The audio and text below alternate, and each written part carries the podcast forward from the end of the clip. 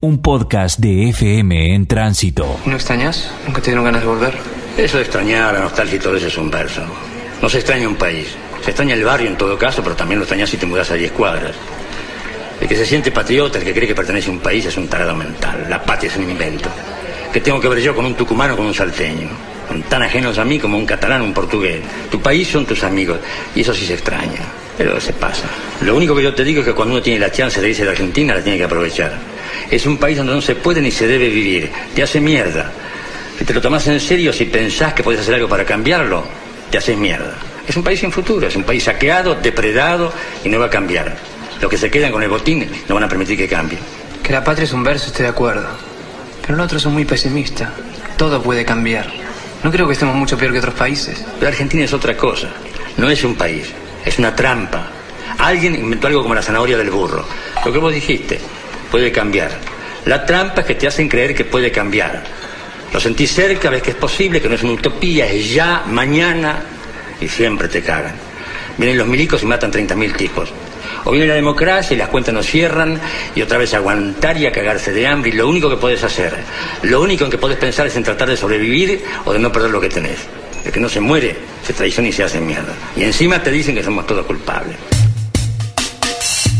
Nos tiramos de cabeza a un año con muchos acontecimientos que dejaron huellas muy fuertes tanto en lo político como en lo comunicacional. Por eso hoy decimos así sonaba 1997.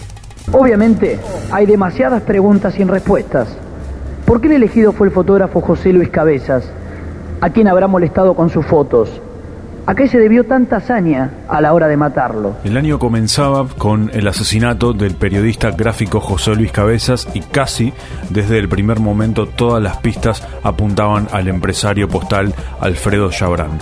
El 25 de enero el cadáver del fotógrafo de la revista Noticias fue encontrado en una cava situada a 5 kilómetros de Pinamar, a la vera de un camino de tierra que desembocaba en la laguna Salada Grande. Cuesta entenderlo y mucho si se piensa en un simple móvil de robo, todo cierra mucho más a la hora de pensar en un asesinato fríamente calculado.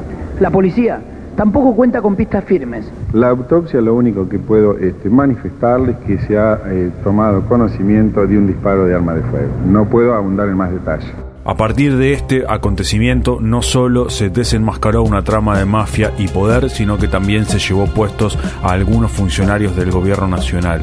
El ministro de Justicia, por ejemplo, Elías Hassan, debió renunciar luego de haber negado conocer al empresario postal. No lo conozco porque lo que me estaban preguntando en realidad era si yo era empleado de Yabrán. Y si recibir unas llamadas significa ser empleado de Yabrán, soy empresario de muchísimos empresarios en Argentina, no solo de Yabrán, porque he recibido muchas llamadas, como todos los funcionarios y todos los políticos reciben llamadas de empresarios en este país pero al utilizar el programa Excalibur que eh, hacía entre cruces de llamadas se reveló algo más que una amistad entre el entonces funcionario y el empresario. Seguramente se relacionó con lo que Yabrán le estuvo pidiendo al gobierno, es decir, que manifestaran que no debía ser investigada eh, la pista Yabrán alrededor del de, eh, asesinato de José Luis Cabezas.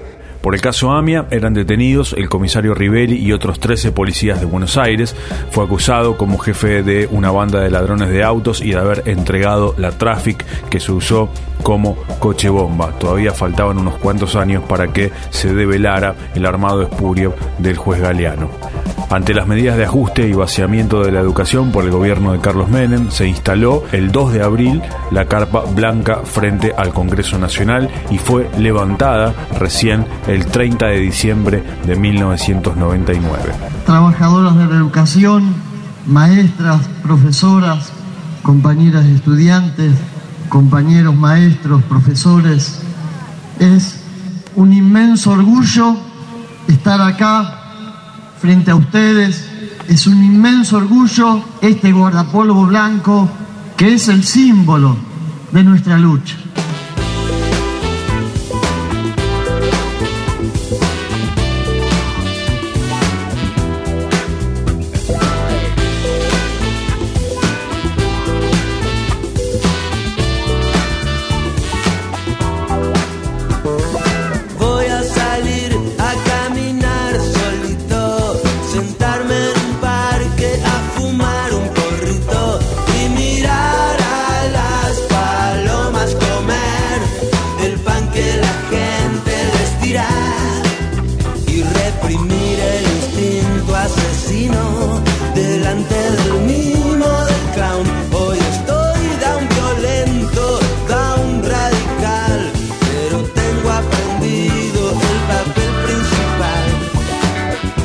30 de abril y luego de dos meses de juicio oral y público, las juezas del Tribunal Oral número 17 condenaron a José Barrita, alias el abuelo, a 13 años de prisión por los delitos de asociación ilícita y extorsión en prejuicio de los ex dirigentes de Boca Juniors Antonio Alegre y Carlos Heller. El ex jefe de la hinchada se había sido absuelto en primera instancia por el homicidio de dos hinchas de River que había ocurrido el 30 de abril del 94. El abuelo, el jefe de la barra brava, está acusado de extorsión y asociación ilícita, mientras que los barra bravas de homicidio de Walter Vallejos y Ángel Delgado, asesinados en una emboscada luego de un partido entre River y Boca el 30 de abril de 1994. Ese año también nos deleitamos en el plano deportivo con una muy importante consagración porque la selección argentina ganó la Copa del Mundo de Fútbol Sub-20 que se jugó entre el 16 de junio y el 5 de julio en Malasia. En la final el equipo de José Peckerman derrotó por 2 a 1 a Uruguay con goles de Diego Quintana y Esteban Cambiaso y entre otros en ese equipo brillaba por ejemplo Pablo Aymar y Juan Román Riquelme. Este placente por el medio Cubero. Acá va Fabián. La entrega para Riquelme. La extensión con Scaloni. La quiere Quintana. Viene para Riquelme. Va para Scaloni. Por el medio está Romeo. Este es Scaloni. Línea final sacó el centro hacia atrás. ¡Gol! ¡Gol! Argentino. ¡Gol!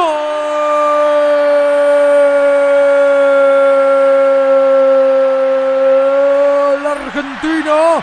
Aparece Quintana. Desborda Scaloni. Arriba el equipo de Peckerman. Arriba el conjunto nacional.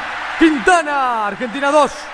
Uruguay 1. Se terminó la historia en Malasia. Argentina campeón del mundo. Argentina que rivalida el título conseguido en Qatar. El equipo de Peckerman otra vez campeón. 2 a 1 sobre Uruguay.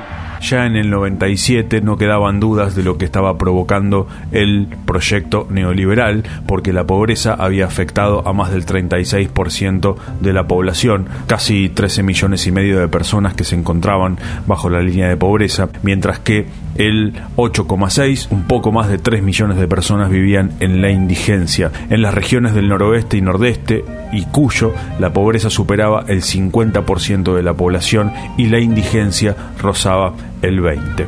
En el 97 también Eduardo Anguita y Martín Caparrós publicaban La Voluntad, mientras que Miguel Bonazo editaba El Presidente que no fue y Juan Gelman recibía el Premio Nacional de Poesía. A los cines argentinos llegaba Comodines. Benzi, ¿no te diste cuenta que nos quieren a nosotros, boludo? Con mucha carcusa, con mucha elegancia. Vamos a empezar a rajar. ¿Tenés miedo, Parodi? Mucho. Cuando digo ya empezamos a correr. Ya. Este fue también un año en el que conocimos a un nuevo actor social que tendría una importante trascendencia en los años que iban a venir. En las pobladas de Cutralco y Plaza Wincul nacía el movimiento piquetero. Producto de la represión a esas manifestaciones de trabajadores desocupados, Teresa Rodríguez fue asesinada por las fuerzas de seguridad el 12 de abril de 1997. Ocupan la ruta 22 desde hace cinco días la jueza federal que interviene en la causa para poner punto final al conflicto se declaró incompetente. Esto motivó que el gobernador Zapac viajase de inmediato a la zona. Los enviados de Telenoche trabajan desde un primer momento en el lugar. No nos vengan con paciencia porque no tenemos más. Hace tres años que estamos, la tenemos, estamos muertos. Listo, falta que nos vengan a enterrar, pero le va a costar. ¿eh? Los piquetes se mantienen aún de madrugada. La ruta nacional 22, que une las ciudades de Neuquén y Zapala, está cortada por los manifestantes a la entrada de Plaza Winkul. Hasta que no se, se solucione todo el problema este no va a poder salir. Así que no sé. Hay además otros 16 accesos aledaños donde se impide el paso de vehículos. La población se organizó en forma solidaria para resistir. Y acá se levantó el pueblo, no se levantó la política.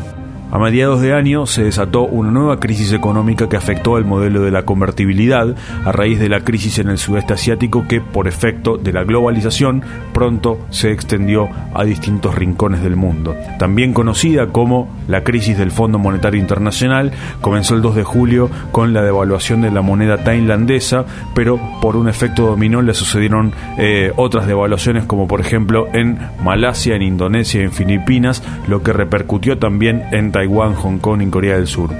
Pero esta crisis asiática también llegaba a Latinoamérica y también tenía un correlato en la República Argentina que gobernaba Carlos Menem.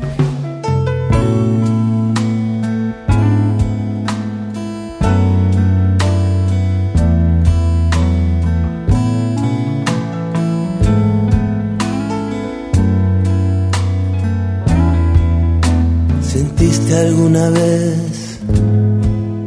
lo que es tener el corazón roto? ¿Sentiste a los asuntos pendientes volver? Hasta volverte muy loco.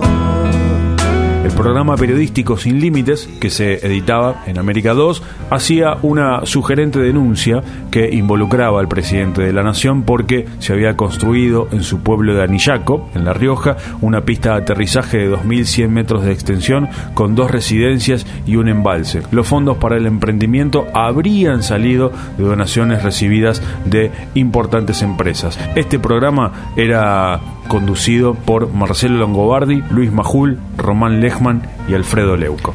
Con un gobierno en decadencia y crisis, para Menem nada combatía mejor la corrupción que las privatizaciones que había efectuado su gobierno. Eso es lo que decía mientras le entregaba el correo argentino al grupo Macri por un plazo de 30 años. El presidente Menem transfirió esta mañana el correo argentino al consorcio privado que integran el grupo SOCMA y el Banco de Galicia. Ahora esto corre por cuenta de los sectores privados y vamos a tener un correo de avanzada. Yo tengo la más absoluta certeza que así va a ocurrir.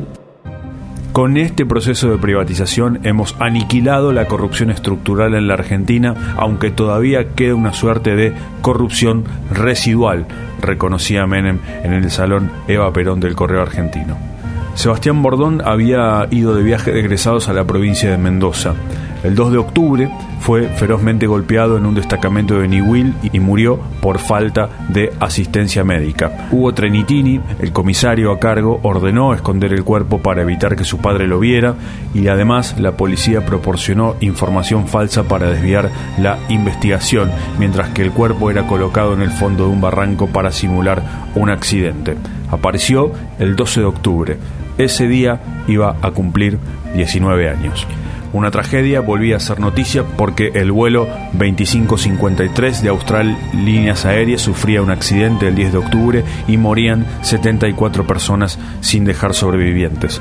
El vuelo se dirigía desde la ciudad argentina de Posadas a la ciudad de Buenos Aires y se precipitó a tierra en la estancia Nuevo Berlín en la zona rural cercana a la ciudad uruguaya de Fraiventos. En ese momento era gestionada por el Instituto Nacional de Industria de España, luego de haber sido gestionada algunos años por la Español Iberia.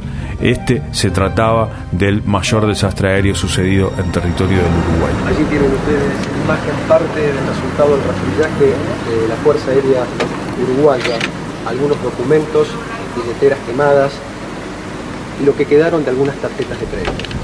El 13 de octubre, unos días más tarde, el juez español Baltasar Garzón, que investigaba la desaparición de ciudadanos españoles durante la dictadura argentina, detuvo a Adolfo Silingo por los crímenes cometidos en la ESMA. El juez ordenó la detención del ex capitán de corbeta después de que éste admitió que había participado en los llamados vuelos de la muerte. El 15 de octubre, Bill y Hillary Clinton llegaban a la Argentina.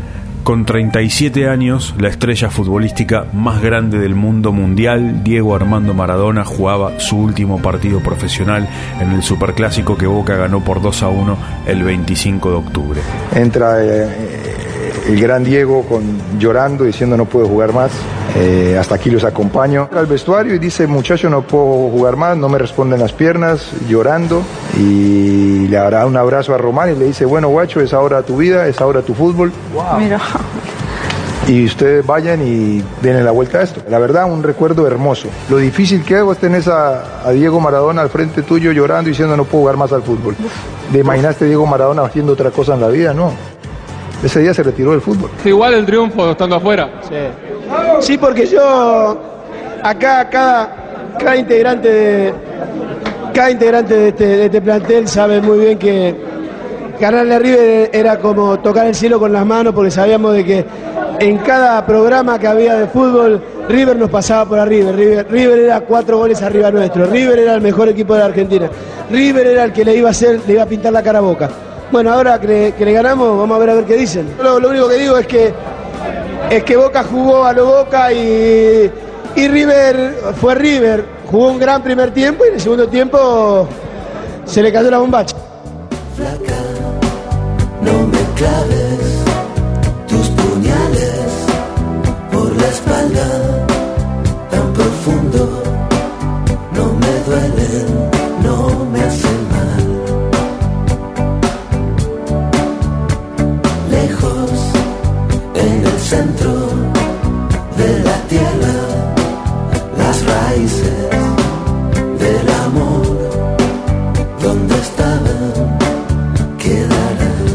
Un día después hubo elecciones legislativas en todo el país y el resultado presagió lo que sucederían dos años más tarde, porque la Alianza para el Trabajo, la Justicia y la Educación, que componía la UCR y el Frepaso, obtenían una importante victoria sobre el Partido Justicialista aunque la nueva coalición solo se había presentado con ese nombre en 11 de las 24 provincias. Quieren una escuela que les sirva, educación, ciencia, técnica, quieren justicia independiente, quieren seguridad, quieren trabajo. Y votan lo que le parece más adecuado para eso. Creo que durante ocho años no tuvimos Congreso propiamente dicho. La, la idea que tenía el Ejecutivo era que el Congreso era una suerte de escribanía que tenía que protocolizar los proyectos que venían de la Casa Rosada. En esa elección de medio término se renovaban 127 bancas de la Cámara de Diputados para el periodo 97-2001. Fueron las primeras elecciones legislativas que se celebraban tras la reforma constitucional del 94. Y este resultado electoral indicaba la barranca abajo del menemismo porque la oposición obtenía el 47% de los votos y 63 de los 127 escaños que estaban en disputa, mientras que el Partido Justicialista enfrentaba su primera derrota electoral desde el 85 y su tercera derrota en general, con el 36% de los votos obtenía 50 diputados. El campeonato de Primera División 96-97 fue la sexagésima séptima temporada de la era profesional del fútbol argentino. Se jugó en dos fases, el torneo apertura 96 y el torneo clausura 97, cada uno con su respectivo campeón. El ganador de ambos fue el Club Atlético River Plate, que así se clasificaba a la Copa Libertadores 98. Pero además, en la temporada 97-98, el equipo de Ramón Díaz obtenía el torneo apertura 97, convirtiéndose en tricampeón del fútbol argentino. Berti para el pie zurdo, se mueve el chileno, viene por arriba.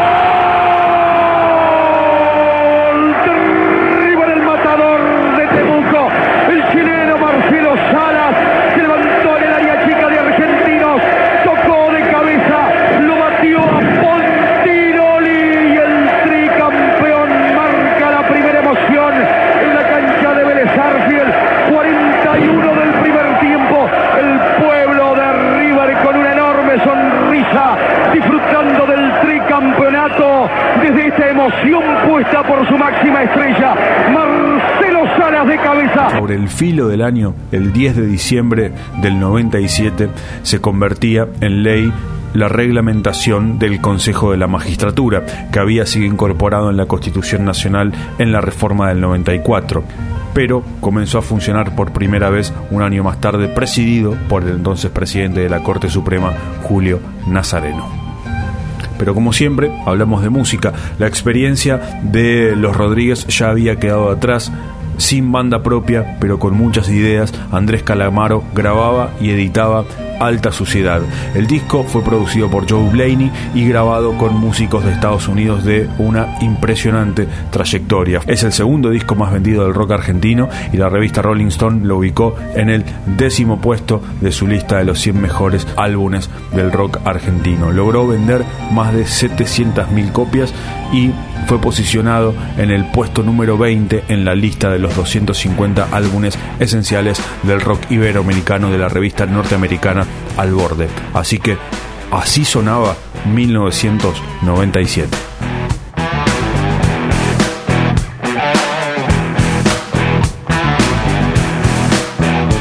El campeón tiene miedo, tiene miedo de pegar, no se quiere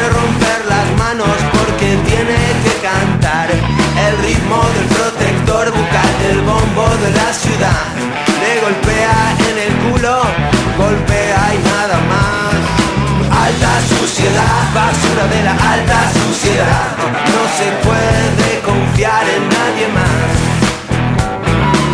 Alta suciedad, basura de la alta suciedad. No se puede confiar en nadie más.